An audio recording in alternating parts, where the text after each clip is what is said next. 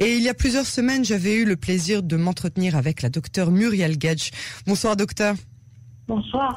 Merci d'avoir accepté notre invitation. Ce soir, vous êtes retraité depuis un an après 32 ans d'exercice à la caisse euh, maladie Léomite et vous travaillez actuellement dans les maisons de retraite. Je voudrais tout d'abord rappeler à nos auditeurs que nous nous étions parlé à l'époque de la seconde vague et vous m'avez bien dit que nous n'étions qu'au début de nos mauvaises surprises et comme vous aviez raison, je voudrais tout d'abord vous poser cette question qui ne cesse de me hanter et que je pose euh, relativement souvent à nombre de mes experts en médecine à votre avis, est-ce que la solution est dans le vaccin ou dans le médicament? Moi, je pense que le vaccin est pratiquement prêt. Je pense qu'on l'aura très bientôt. J'ai table sur euh, deux mois. Et je Oh. pense que euh, ce sera très rapide. Je pense qu'il est déjà au point. Simplement, il y a énormément. Vous savez, les industries pharmaceutiques, ce sont de très très gros, de gros intérêts. C'est pas encore, euh, c'est pas encore réglé, mais c'est un problème euh, qui est pratiquement résolu. Je pense que nous avons entièrement raison en Israël d'être les premiers à faire ce séguer, à fermer, parce que nous l'avons fait la première fois et les autres ne l'ont pas fait assez vite. Et je pense que nous avons entièrement raison de le faire maintenant. Nous allons sauver beaucoup de vies. Nous avons encore les moyens d'attendre, mais il ne faut pas, il ne faut pas le faire. Et je pense que euh, très bientôt, euh, on aura ce vaccin. Et ça ne m'étonnerait pas qu'Israël ait une très très grande part dans ce vaccin. Parce que ça fait des années qu'on connaît ce, ce germe et, on avait déjà des laboratoires pharmaceutiques qui s'en occupaient. Et c'est au point.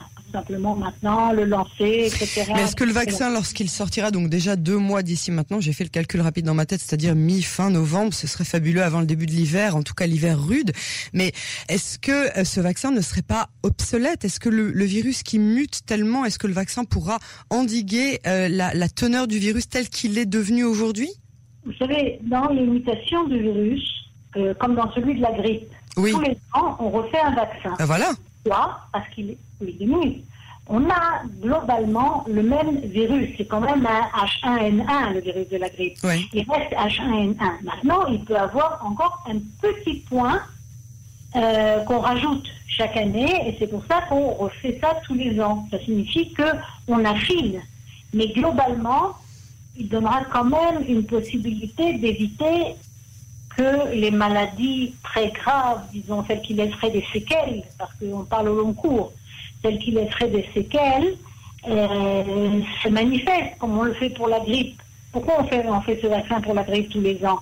On a beaucoup moins de morts chez les personnes âgées, on a beaucoup moins de séquelles graves respiratoires essentiellement quand on fait le virus. C'est pas très grave si c'est pas un vaccin qui est à 100%. Savez, on veut toujours du 100%, mais en médecine, on n'en a que du 100%. On- on- je pense que le vaccin atteindra le- l'essentiel du problème. Ensuite, il va y avoir certainement des, des aménagements qu'on fera au fur et à mesure s'il y a mutation. Mais c'est pas mutation de tout le virus, c'est une mutation Partielle. Ouais. Partielle, bien sûr. Et ça suffira à nous immuniser. On pourra un jour, bientôt, ressortir sans masque, s'embrasser, euh, serrer la main aux gens.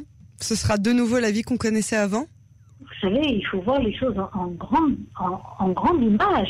Il y a eu beaucoup de choses qui se sont passées et on croyait qu'après, je sais pas moi, euh, une guerre, une antifada, n'importe quoi, euh, et c'était la fin du monde. C'est pas la fin du monde.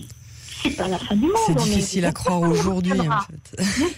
Non, il y a, euh, disons, une façon de parler, de reparler toujours de la même chose, et d'aggraver, de reparler de la même chose, comme s'il y avait eu mille fois la même chose. Mais c'est pas parce qu'on en a parlé mille fois qu'il y a mille fois la même chose. Oui.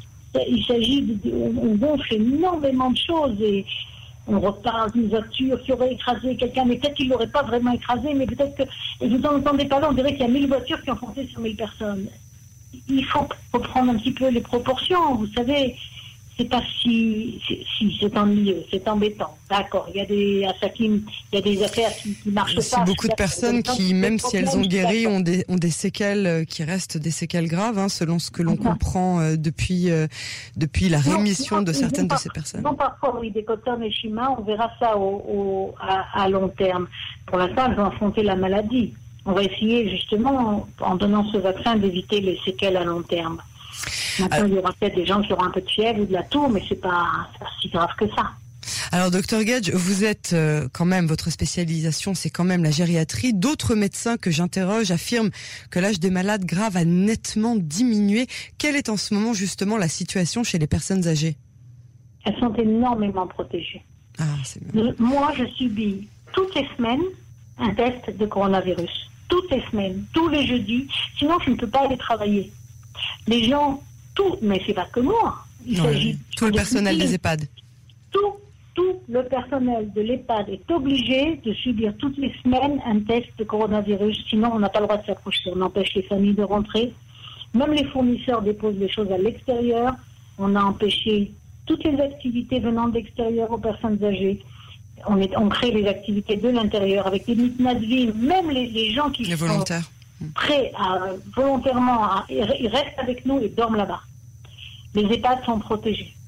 Donc on a vraiment pris les bonnes, euh, les, bons enseignements de cette première vague qui a été dévastatrice pour les personnes âgées et on a réussi aujourd'hui à les protéger de mieux en mieux, même celles qui vivent chez elles. Celles qui vivent chez elles, la nourriture leur est souvent apportée à l'extérieur de façon à minimiser de la part des, des gens qui les aident, des Zarim, des choses comme ça, les, de minimiser les contacts avec euh, l'extérieur. oui. Et, euh, oui, je pense, je pense qu'on a fait un énorme travail. Euh, il y a vraiment eu des pays où les personnes âgées sont mortes dans, des proportions qui n'ont rien à voir avec ce que nous vivons ici. Docteur Hugdage, donc vous nous, vous nous avez donné un petit message d'espoir. C'est tellement bon euh, en ce moment où on annonce souvent des, des nouvelles qui sont pas toujours très drôles à entendre. Donc vous nous avez dit, ça va, ça va se décanter d'ici quelques mois. On va reprendre notre vie. Certainement. Vous, vous ne parlez pas de d'années, vous parlez de des quelques mois à venir et, le vaccin sera bon et ça va marcher. Je pense, je pense sérieusement que... On veut, on veut penser comme vous. Hein. On est... le, monde entier, est à la recherche de cette chose-là. Je pense que c'est une très grande leçon pour tout le monde, que tout le monde s'y mette en même temps et qu'on recherche tous ensemble une solution. C'est, il ne peut sortir que du bien eh ben, comme euh, comme on dit en hébreu, de, vos lèvres euh, à ses oreilles. On espère vraiment que ça marchera. Et en, en attendant, on vous remercie euh, pour votre analyse et pour surtout pour ce message d'espoir qui vraiment fait du bien. Alors à très bientôt, docteur Gage, sur les ongles de Cannes et Shana Tova. Shana Tova.